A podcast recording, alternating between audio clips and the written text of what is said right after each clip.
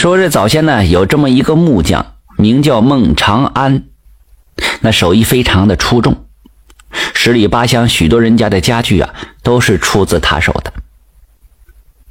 这个孟长安呐，为人和善，做事又认真负责，他就放出话来了：只要是出自他手的家具，一旦要是有了损坏，对方找上门来，他都愿意去免费的修复。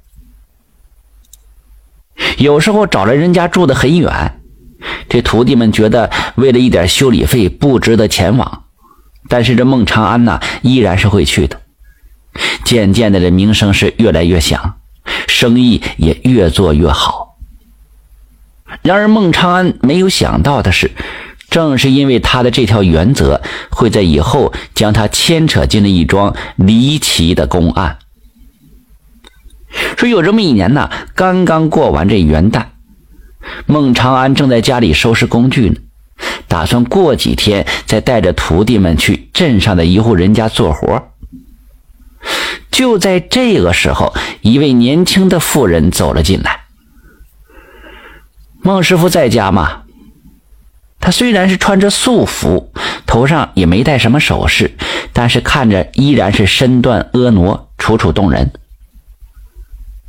孟长安一抬头，这个人他认识，是邻村的蒋大的妻子钱氏。这蒋大生的面如锅底啊，身形粗壮，个头但是十分矮，看看到这钱氏的肩膀，看起来和钱氏十分的不相配。但是这个蒋大有祖传的好手艺，在镇上开了一家胡羹店，做的胡饼和羊肉汤那味道鲜美。每日来往的客人络绎不绝，蒋大因此赚的是盆满钵满，攒下了一笔家业，这才能娶到美丽动人的钱氏。只可惜去年的冬天，这蒋大做完活之后贪凉，咕咚咕咚喝了两碗凉水，到了半夜了喊肚子疼，一个时辰之后居然都死了，这钱氏就成了寡妇。镇上的胡更店也就关了门了。这孟长安呐，可怜这钱氏年轻丧夫，连忙站起来了。啊，钱娘子，有什么事吗？这个钱氏就说了：“孟师傅啊，当初我和先夫成婚，家里的家具可都是你给打的，那张床尤其好，只是不知道为何最近这床脚有些歪了，我想请你去修一修。”这隔壁村呢，离得不远。现在时辰又早，孟长安听说后点了点头。哦，呃，没问题，正好现在我闲着，我就跟你一起去吧。说完就收拾了工具，跟着钱氏来到了隔壁村。没一会儿就将这床给修好了。钱氏呢就要拿银钱给他，孟长安也没要。谁知过了两天，钱氏又找来家里了。孟师傅，家里床又歪了。孟长安不解呀，这才修了几天呢。然而过去一看，果然这床歪的不成样子了。但是这一次却是歪的另一个床腿。孟长安将这床修好了，再次拜别。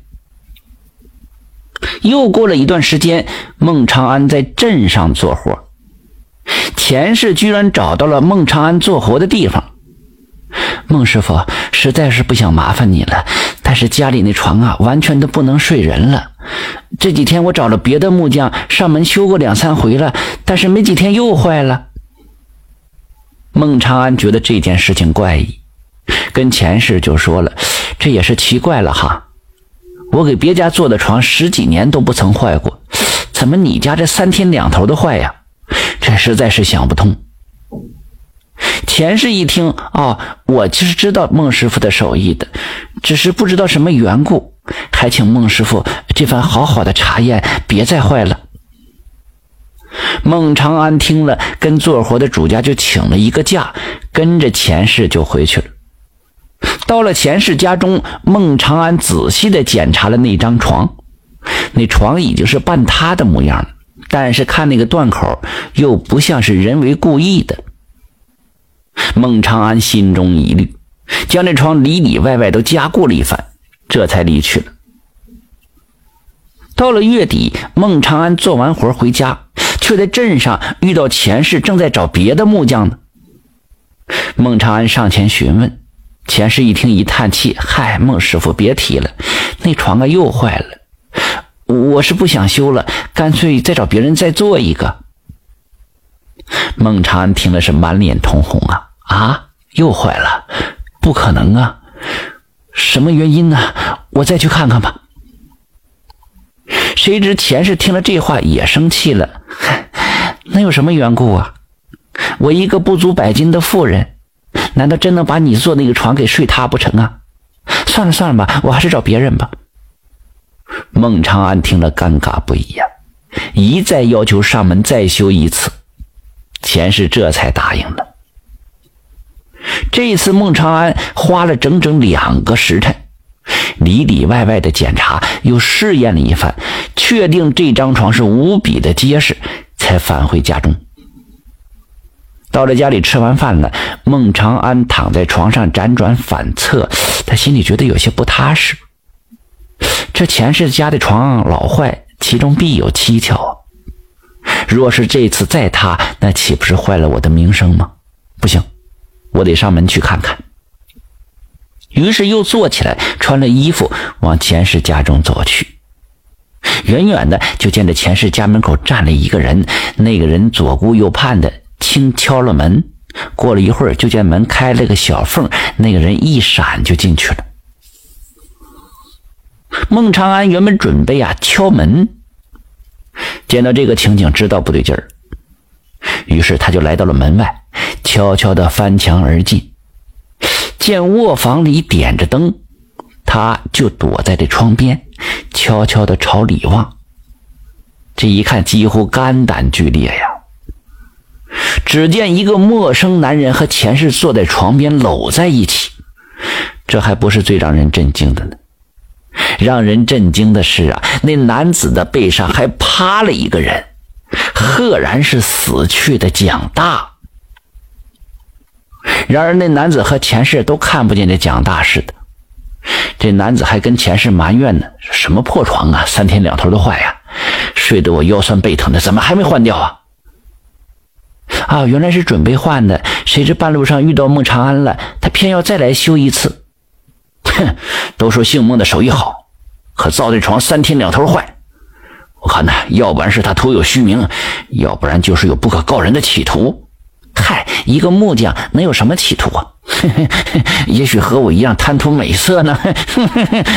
说完，两个人就抱在了一起。就在这个时候啊，趴在男子身上的蒋大爬了起来，对着床吹了一口气。那床脚应声而断，将二人摔下床来。孟长安惊呼出声来。那男子和钱氏爬起来，听到声音，两个人跑出来，见到孟长安躲在这床边。钱氏与那男子对视一眼，那男子就要扑过来捕杀孟长安。孟长安连忙大呼：“杀人了！杀人了！”惊动了四邻，有人报了案了。衙门将几个人带到了衙上。前世之后，一口咬定这孟长安呐对他欲行不轨之事，幸好娘家表哥来看望他，才将这孟长安给捉住。又说了一个月来家中床经常坏的事情，前世称是孟长安捣鬼，借故是常来他家。县令就问了周围的邻居了，大家都说这段时间呢，确实看到孟长安上门。前世脸上的得意之色一闪而过。原本以为孟长安翻不了身了，没想到这孟长安大呼：“大人，这前世和其表哥有私情，定是他们合谋害死了蒋大。”这一句话呀，众人皆惊。孟长安于是将修床的来龙去脉就说了，又说了自己在窗外的见闻。前世的表哥听说蒋大。刚刚趴在自己的背上，脸上露出了惊恐之色。县令看了二人的脸色，心里有了计较了，命人开了蒋大的棺木，重新查验了一番。仵作细细查验之后啊，发现蒋大的腹中有一条死蛇。县令下令对钱氏和其表哥严刑拷打。钱氏受不了剧痛，这才说出了真相。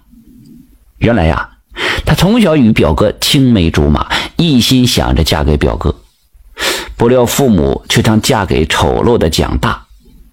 蒋大看似对他言听计从，但是连祖传的十方都不愿意告诉他，也不肯接受他娘家人来店里帮忙。